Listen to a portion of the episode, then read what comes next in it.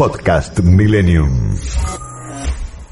Invito a ustedes a compartir una charla en este momento con Matías Barroatebeña. Él es legislador del Frente de Todos por la ciudad de Buenos Aires y queríamos charlar a propósito de qué pasó con esto y cómo evolucionó eh, toda esta historia.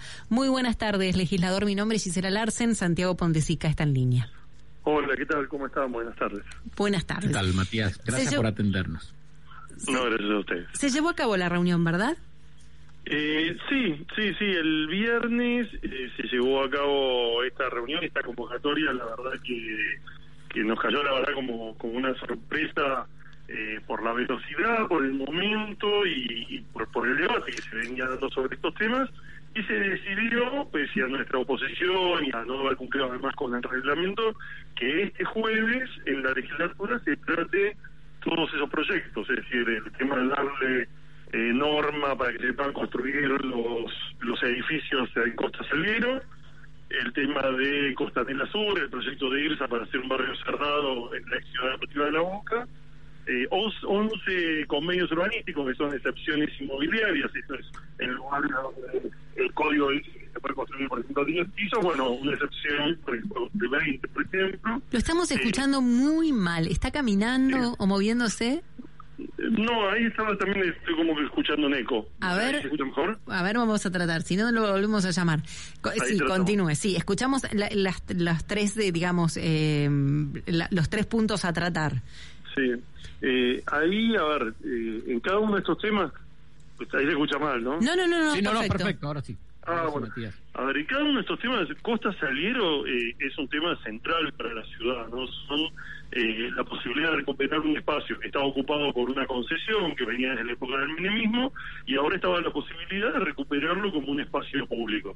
Ahí hay una ley que no es esta, que es la ley de venta que se aprobó en el 2019, que está judicializada y que dice que esa ley no, no fue constitucional, que no se puede vender la costanera, el artículo 8 de la Constitución dice que la costanera tiene que ser de uso público, acceso libre y gratuito, que viola el plan urbano que también dice que hay que eh, preservar ese espacio y que además se hizo una trampa porque se la señaló como de dominio privado en vez de dominio público para poder avanzar en su venta sin ir a audiencia pública. Pese a esa judicialización, pese a que después hubo una audiencia pública con más de 7.000 inscritos donde el 95% se expresó a favor de que ahí haya un parque público y no la construcción de estos edificios. Eh, pese a que se juntaron 50.000 firmas para una iniciativa popular que fueron presentadas en la legislatura hace poco tiempo para que se trate este otro proyecto, bueno, ahora deciden avanzar en diciembre, eh, luego de que pase la elección, tratando de que pase todo en menos de una semana, con lo cual demuestran que claramente saben que la población no está a favor de esto y que tratan de avanzar igual, tratan de que pase rápido. En el caso de IRSA, de- del barrio Cerrado, también es un lugar que desde hace muchísimos años eh, se cedió gratuitamente al Club Boca Juniors para hacer la ciudad deportiva, después con una serie de, de normativas de la de la dictadura, después de llegar hasta, hasta el gobierno Amel se permitió su venta, lo compró el grupo IRSA en alrededor de 60 millones de dólares y ahora con un cambio de normativa se le va a permitir hacer un negocio de cerca de mil millones de dólares, eh, pudiendo construir 900 mil metros cuadrados edificios de 50 pisos sobre un humedal de la reserva ecológica. Eh, la verdad que todo este combo, discutirlo todo en menos de una semana, eh, tratando de hacerlo ahora en diciembre, la verdad es recordar las peores épocas de la legislatura cuando era el Consejo Deliberante y en una vida eh, sin demasiado debate se aprobaban estas transferencias enormes a algunos sectores a costa de la ciudad que, bueno, como vimos con las lluvias allá solamente uno ve lo que son los efectos del cambio climático y cómo necesitamos esos espacios en la costanera, espacios verdes, para poder eh, mitigar esos efectos del cambio climático, ¿no? Legislador, eh, aparte de eso, hay eh, dos expedientes, corríjame, ¿no? Que incluyen Sí. un paquete de 11 convenios urbanísticos firmados entre el gobierno de la ciudad y constructoras privadas para levantar torres en parcelas de barrios de barrios, ¿no? Excediendo Sí. la altura permitida y por último un cambio al régimen especial de regularización de obras y construcciones llevada a cabo en contravención del Código Urbanístico y de Edificación. ¿Por qué le digo esto? Porque nosotros Hablamos muchas veces con vecinos que están preocupados porque se levantan torres, porque se arruinan los barrios de Buenos Aires. ¿Cuál es su opinión también sobre esto que también está en el paquete, digamos así, de que el oficialismo quiere votar el jueves? La verdad es que, estamos totalmente azorados nosotros todo el tiempo tenemos este vínculo con los vecinos también, de diferentes sectores políticos, porque la verdad es que en comunas a donde nosotros electoralmente no nos va muy bien, tenemos reuniones permanentes con vecinos, han firmado esta iniciativa popular, es un tema que, que preocupa muchísimo. Y además, acá hay como un discurso ¿no? de la seguridad jurídica, de la necesidad de dar previsibilidad, eh, y este Ejecutivo, eh, o sea, Rodríguez Larreta, logró tener dos tercios de la legislatura y logró eh, armar un esquema legal en términos del código urbanístico, del código de edificación, que escribieron directamente ellos lo que querían, sin ninguna participación de la oposición. Esto gracias a la alianza con todos los sectores de radicalismo, con Martín Lustó y demás. Ahora, habiendo escrito ellos las normas, ahora vienen de forma permanente a votar excepciones. Y esas mm. excepciones justamente vienen a romper derechos adquiridos, es decir, si el código, si la ciudad decidió por iniciativa del Ejecutivo que en un lugar se pueden construir nada más de 10 pisos, ¿por qué ahora van a venir a votar que ahí se puedan construir 20? ¿no? Pero mira, una, vos sabés que... Eh, casualmente por las críticas que tuvieron eh, y, que, y ustedes también presentaron, por ejemplo, eh, el, el bloque, según adelantó, y esto lo publica Telam, dicen que se van a introducir cambios en el texto, por ejemplo, respecto del de la primera sanción, porque, por ejemplo, habían pedido que los edificios pudieran tener una altura de 32 pisos, lo bajan a 24. No sé si se puede tener 24, pero lo que quiero mostrar es que, hay una modificación en esto que no sé si es lo que ustedes habían pedido concretamente. Y, por ejemplo, em, el tema del camino de Sirga, que es lo que contabas vos, eh, poder prolongarlo también. Me refiero, digo, ¿Prestaron atención a lo que ustedes criticaban y pedían que se reformara? ¿Es esto? Eh, no, no, ahí, ahí se da un combo. Eh, hay diversos sectores dentro del oficialismo que tienen diversos niveles de contradicción con esto que se está haciendo, porque la verdad es que lo que están haciendo es una barbaridad. O sea, están llevándose puestos a, partir de diferentes cambios normativos, se, declararon, por ejemplo, una enorme cantidad de propiedades que tienen valor histórico, las están tirando abajo para construir otras edificaciones, decidieron que se puedan construir, por ejemplo, cocheras subterráneas sobre los centros de manzana, perdiendo ese lugar de impermeabilización, en las esquinas, que cumple una función central, las esquinas que antes eran bajas, que ahora verán que se están construyendo edificios sobre esas casas que estaban en las esquinas, por ejemplo en todo Palermo, que cumple una función para que el viento corra y, y evitar el efecto isla de calor, que hace que la ciudad cada vez esté más caliente por el cemento y que tengamos también todas las precipitaciones. Frente a todo eso tienen diferentes ruidos según el sector político, pero finalmente todos son ordenados porque tienen una fuerza política muy ordenada en un distrito que gobierna hace mucho y donde la reta construyó su poder dominando el poder judicial, el legislativo y el ejecutivo. Para poder intentar tener algún discurso que justifique que van a votar esas cosas, las se opusieron públicamente. Martín Lustó se puso esto directamente, está firmado, grabado, dijo la reta todo lo que puede construir, lo que puede vender lo vende y todo lo que puede comprar lo, compra, eh, intenta mostrar modificaciones como un avance.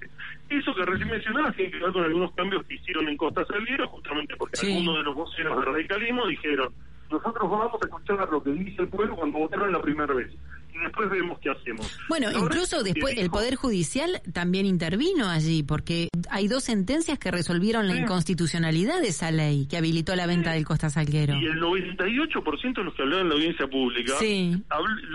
opinión contra. Los únicos que opinaron a favor fueron 35 funcionarios y 20 miembros de estudio de arquitectura que participan del proyecto. Ellos mismos, el viernes discutimos en la comisión estos temas. Nosotros hablamos durante seis horas. No hubo ningún miembro del oficialismo que hable para defender los proyectos.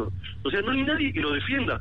Pensemos que es un tema que va a cambiar la ciudad para siempre. Son 100 hectáreas sobre la costanera de espacios verdes entre los dos proyectos. Son torres que los vecinos van a ver surgir en sus barrios tapándole el sol, complicando el acceso al agua, eh, a la electricidad que ya está saturado en muchos lugares de la ciudad. Todas esas transformaciones no dicen nada públicamente, no las muestran. Si estuviesen orgullosos de esto, estarían hablando de eso. No hablan del tema y lo tratan de aprobar en diciembre, después de una elección, sabiendo que es un momento complicado para que la opinión pública le preste atención. La verdad que es una barbaridad lo que hacen y es yo creo la muestra de que bueno de que tienen eh, tal nivel de, poder y de control sobre eh, la visibilidad de algunas cosas que se hacen que se animan a esto. La verdad que he visto desde acá con la información eh, en las comisiones, en el plenario y demás, ellos no tienen ningún argumento para defendernos, algo que tiene una indicación de jefe de gobierno para avanzar. Legislador Matías Barrotaveña, mire, en este programa nos ocupamos mucho de la ciudad y nos preguntamos muchas veces por qué hay tan poca información de la legislatura, qué es lo que nos cambia la vida a los vecinos. Eh, yo creo que, es muy importante, o sea, una democracia, un sistema republicano funciona sobre la base de información, que permite una participación informada y que todos estemos. La verdad es que cada uno de nosotros, los que no se dedican a estas actividades, tienen sus preocupaciones, estamos en momentos complicados, tienen que trabajar, atender a su familia, atender algún momento de ocio. Entonces creo que es una responsabilidad de todos los que estamos en la función pública y que están en el como ustedes lo están haciendo ahora, poder brindar esa información para que todos puedan efectivamente opinar. Nosotros hemos hecho esa búsqueda de firmas, se ha hecho la participación en la audiencia pública y si bien no es vinculante, existe para algo. La verdad que avanzar en estos niveles me parece, y lo estamos viendo, está provocando una reacción en muchos barrios. A nosotros nos invitan vecinos de Núñez, de colegiales, de muchos lugares, y la verdad que no le vemos, o sea, salvo este, este, este afán eh, de, construir esa alianza con algunos grupos concentrados, además son muy pocos, nosotros estamos a favor de la construcción. Nosotros creemos, hay un montón de deportivos que tienen problemas para acceder a la vivienda, no solo los, los 300.000 que están en la villa, sino el 40% que alquile, que le está costando muchísimo acceder a una vivienda, que es imposible para un joven de clase media poder acceder a una vivienda pública. Queremos discutir eso, que haya una industria de la construcción, que crezca la ciudad, no estamos en contra de eso, pero la verdad es que lo que se está haciendo es absolutamente inentendible, tomando en cuenta la situación de la ciudad, el efecto del cambio climático, y es muy difícil. A veces yo creo que es por, por por, por, seguramente será por algunos temas de pauta y demás. En otros casos creo que la agenda nacional es muy pesada y convive en la ciudad y así difícil instalar. Y en otros, bueno, hay sectores importantes que se benefician con estas transferencias millonarias eh, y que también serán actores pesados a la hora de hablar o mencionar que esto está sucediendo. Pero bueno, nuestro deber es tratar que, esto se sepa y que eh, aún cuando se avance van a tratar de generar movilización en la opinión pública para, para que no puedan seguir avanzando en este camino y se sienten a discutir una ciudad con otros criterios más sustentables. Matías, ¿vos crees que en este apuro, digamos así, del oficialismo pesa el 10 de diciembre? Cuando asumen los nuevos legisladores? Ellos están avanzando una especie de sándwich. No, no lo querían hacer antes de la elección porque sabían que iba a tener un impacto electoral negativo y no quieren esperar al de diciembre porque hay un recambio legislativo donde ellos van a tener que, si bien van a tener los 32 votos, ahora tienen 38, van a tener 32. Esos dos son sectores que presentaron por, por López Murphy, eh, que están planteando algunas diferencias, y después hay cinco de mi ley. Yo creo que ese sector, algunos ya fue legislador de PRO, o sea, finalmente en estos temas pueden acordar eh, con ellos, pero creo que tienen más garantizado ahora, donde efectivamente varios de los legisladores que van a votar el jueves tienen asegurados, según salen todos los portales, cargos, eh, lugares en el Ejecutivo de la ciudad. Es decir, me parece que es mejor la negociación que pueden hacer en este momento que en la posterior, entonces avanzan en este en este breve periodo de tiempo que está entre la elección y el cambio de los legisladores. Bien. Te agradecemos muchísimo la explicación. Hablaremos seguramente eh, después que salga esto, hablaremos también con gente del oficialismo para tener su versión de, esta historia y poder terminar de, de cerrarla. Muchísimas gracias por estar con nosotros en esta tarde. Muchísimas gracias a ustedes y por la posibilidad de expresarlo y y ojalá que, que conozcan que el oficialismo hable tratando de explicar lo que están haciendo porque nosotros no lo logramos acá en el ámbito de, participación y representación donde prefieren guardar silencio. Muchas gracias. Gracias por estar Muchas gracias a ustedes. Bueno, así conversábamos eh, en este ratito de, de, BDR. Esperen un segundo porque se me acaba de ir. A ver, Santi, si me ayudas, quiero despedir al oyente y no encuentro el nombre completo como para poder despedirlo. Eh, acá lo tengo. Matías Barrotoveña, el legislador del Frente de Todos. ¿eh? Ahora sí, se, lo despido correctamente. Podcast Millennium.